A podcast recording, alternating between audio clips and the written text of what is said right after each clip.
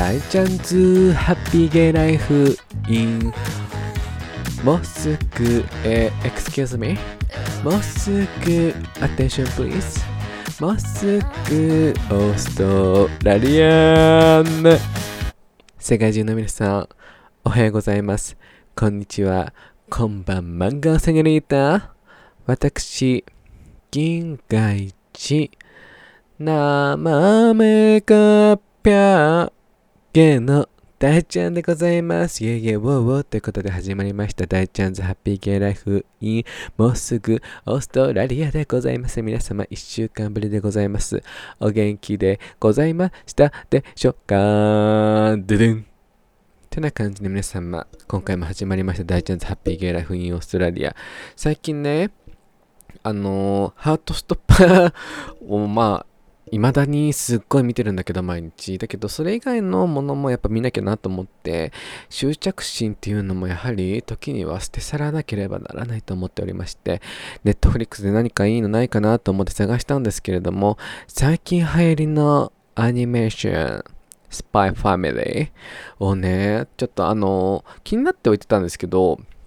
なんかそんなに面白いかなどうかなと思ってなんとなく見ないではいたんですけど、ここを機に、ちょっとスパイファミリーネットフリックスで見てみようと思って見たら、とってもマピライナーかまっちゃう、ハマっちゃいそうなんですけれども、いや、なんか、アーニャめっちゃ可愛いやん。なんか最初なんか、アーニャって何者なのと思って、なんかプリプリプリコキャラクターなの何なのと思ったんですけど、まあ、このスパイスファミリーのストーリーも見て、アーニャのこのね、可愛いリアクションとかすごく面白くてさ、何よりも黄昏さんがかっこよすぎ、夜さんもすごく可愛いんだけど、夜さんの声優さんなんか聞いたことあるんだよね、声。多分知ってる、存じ上げてる方だと思うんですけど、黄昏さんの声優さん、イケボすぎんかと思っ、大ちゃんのお仕事、推し面を押すお仕事、略してお仕事の一人と認定させていただきましたので、あの皆様お見知らきくださいませ。スパイファミリーでの推し面は黄昏さんでございます。とってもイケボすぎて、あと絵もすごい綺麗なので、アニメがね。うん、あと漫画の方も絵はすごい好きな方だなと思って、ちょっと買わずにはまだいるんだけど、買っちゃうかもしれないって感じなんですけれども、本当にネットフリックス、これ普通、あれなんですかね、存じ上げないんですけど、普通のアニメはテレビで放送してるんですよね、きっと。それを多分ネットフリックスで毎週放送してるのかな、再度。うん、すごく面白くて、今後攻撃鍛えて、ハートストッパーと同時進行で見ていこうと思いますので、皆様よろしくお願いいたします。ってな感じで今回のメインテーマに行こうと思うんですけれども、今回はとってもなんだろう、素敵っていうか、サプライズっていうか、あの、表現のこの、正しいプロパーな表現の仕方がわかんないけども、一つのニュースをすごく皆さんとシェアしたいと思って、今日仕事中の休憩中に、えっ？と思ったことがあって、ツイッターで見てたら、あの、とある有名な、あの、アメリカとか海外でのね、アクターさんがカミングアウトをされていて、その方が誰かっていうと、皆さんとも絶対ご存知の、しかも大勢アクターさんなんですけども、あの、ピッチパーフェクトとか、あとネットフリックス多分今結構トップで入ってる、なんだっけ、ちょっと待ってね、今、ネットフリックス開くから。えー、っとね、トップ10に入ってる、シニアイヤー、シニアイヤーで今、オリジナル映画出てる、あのメインのね、方、ピッチパーフェクトとか、シニアイヤーとか出てる方、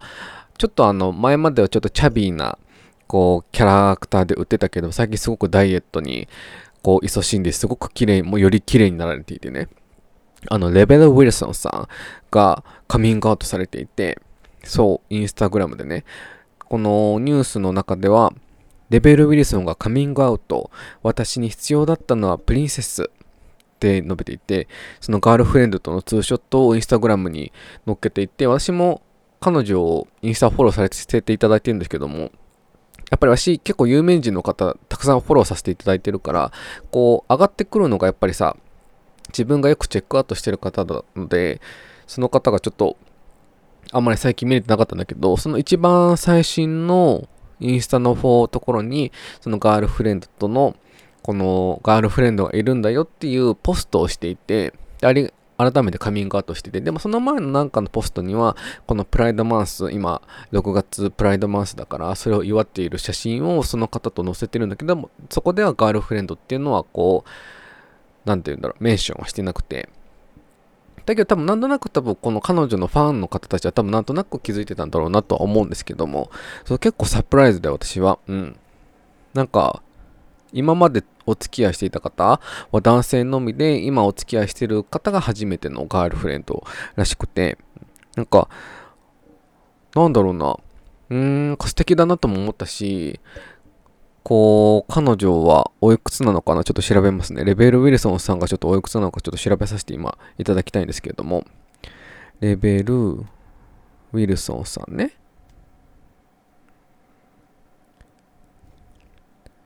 がおいくつなのかな？レベル、ウィルソンさん。多分今結構ニュースになってるんだろうなと思うんだけども、42歳の方か。うん。私より、あ、一回りを上の方なんでね、すっごい、もともと綺麗な顔立ちの方だったけど、こうダイエットされて、すごくすごく、まあそのなんだろう、体型でこの痩せていることが美っていうのを私は定義づけたくないんだけども、こう、もともとのちょっとふくよかな体型からこう健康的な痩せている体になられて、すごく綺麗になられていて素敵だなって私は思っていて、私大好きなアクターさんの一人なんですよね。そのお相手がラモナ・アグルーマさん。私は自分がディズニープリンセスを探しているんだと思っていた。でも私に必要だったのはずっとディズニープリンセスだったのかもっていうふうに述べていて、そう、新しい、あの、ツーショットの写真に、レインボーの絵文字と Love is Love っていうハッシュタグをね、載せていて、素敵だなって本当に思いました。そうそう。ね、彼女との、ガールフレンドとのツーショットの写真とかね、ずっと載せていて、去年までは本当に男性の方とお付き合いしてたのかな。ビール会社の御曹司の方、2021年2月に破格されていて、で、こう、別れた後に今はシングルでふさわしい人を探しているところって話していたレベルさん。で先日先月受けた雑誌ピープルのインタビューでは友達の紹介で新しい恋人ができたと告白していた。詳細については触れなかったが実際に会うまで数週間電話で話をしていてお互いを知るのにはとてもいい方法だった。ちょっと古風だけれどもロマンティックだった。でそのガールフレンドとはレベルさんはすぐに会わずじっくりかけて知り合う利点についても説明して、その過程で自分の価値を見出すことで、パートナーに求めるものが高まると思う。対等なパートナーのように感じる人と交際し、健全な関係を持つことは素晴らしいこと。これまでの関係を振り返り、我慢してはいけないことに耐えていた経験も何度かある。だから本当に健全な関係にあるとその違いが感じられるんだ。二人がこれからどんな展開を見せるのか楽しみにしたい。だからこれこで彼女が述べているの我慢してはいけないこと我慢することを我慢してはいけないことに耐えていた経験かなとかあるっていうからきっと彼女もこう生きていくそのプロセスの中にきっと多分ストラグルがあったんだろうなってこの文面から私は捉えたのね。セクシャリティについてちょっと自分はもしかしたら女性のことも好きなのかもっていうふうに思えたかもしれないし彼女はでも何も言ってないから彼女がレズビアンなのか、あの、バイセクシュアルなのか、うん、パンセクシュアルなのかね、クイアなのかっていうのを述べられてないから、うん、なんとも言えないし、私はそこを別に表現しなくて、わざわざ私、I'm a lesbian とか言わなくてもいいと思うんで、わざわざ公言の面前で。本当彼女がレズビアンであるかバイセクシャルであるかっていうのは本当に彼女自身が分かっていればいいことだし、彼女がこうケアしている人たち、人生の中ですごくケアしている人たちが分かっていればいいことだと思うから、わざわざこういう SNS とか公共のところでわざわざこうカミングアウト宣言しなくても私はいいと思うので、うん。だからきっとこの、なんだろうな、ここで本当に思ったのが、なんか誰しも、やっぱり自分のセクシャリティにこう、ハテナマークをつけている人はいると思うんですよ。うん。自分、やっぱりこの私の経験上の中で結婚してから気づく人もいるっていうのも目にしているし、うん、お子さんができてからやっぱり自分はゲイなんだ、レズビアンなんだって気づく方もいるってわかるし、やっぱりその過程の中で自分は違うどうなのかなとか、こう疑問に思っているところがあるんだろうなっていうふうに思ってるんですよね。そうそうそう。でもやっぱりいつ何時自分のセクシャリティって変わるかわからないと思うんですよ。本当皆さんがいつかもし女性だったらストレートだったけど女性のことも気になるかもしれない。もしかしたら両方バイセクシャルかもしれない。で、今私のリスナーさんで男性の方がいてストレートの方がいたらもしかしたら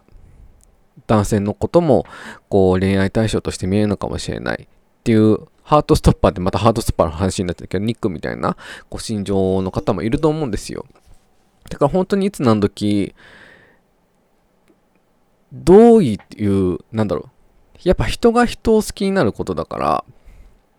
わからないと思うんですよ。いつ何時自分がストレートだったと思ったけど男性に行為をしてあ僕は男性のこともこういった風に恋愛対象として大切に思えることができるんだ友達以上にっていう風になることは多分100%ないとは私言い切れないと思っていてうんまあ逆のこともいる。もしかしたら私が、大ちゃんがいつか、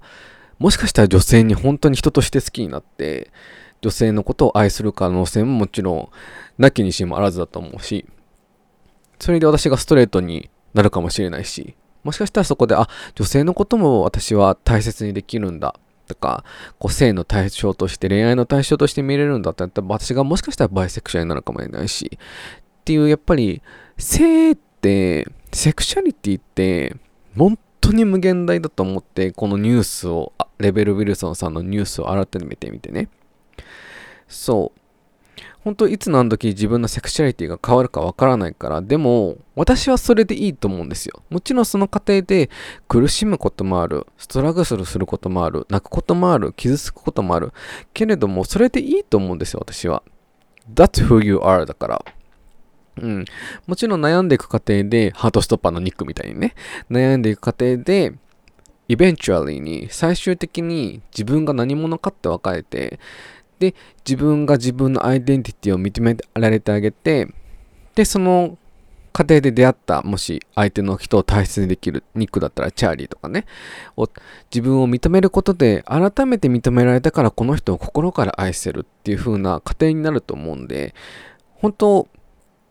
今、私のリスナーさんでもセクシュアリティに悩んでる方がたくさんいると思うんですけど、それでいいと思うんですよ、私は。本当にもう、どうしよう、どうしよう、どうしようってなっちゃうと思うけど、それって本当に、本当の自分は何なのかって見つけようとしている努力だと思うから、そういう人生の糧って私すごく大事だと思うから、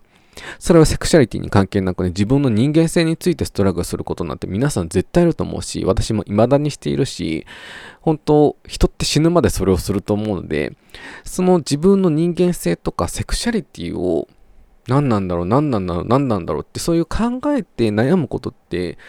自分の人間性とかセクシャリティの面を磨いていくことだと思うので、その過程って自分の本当のなんだろう、人間のとしてのレベルのステップアップ、経験値につながるから、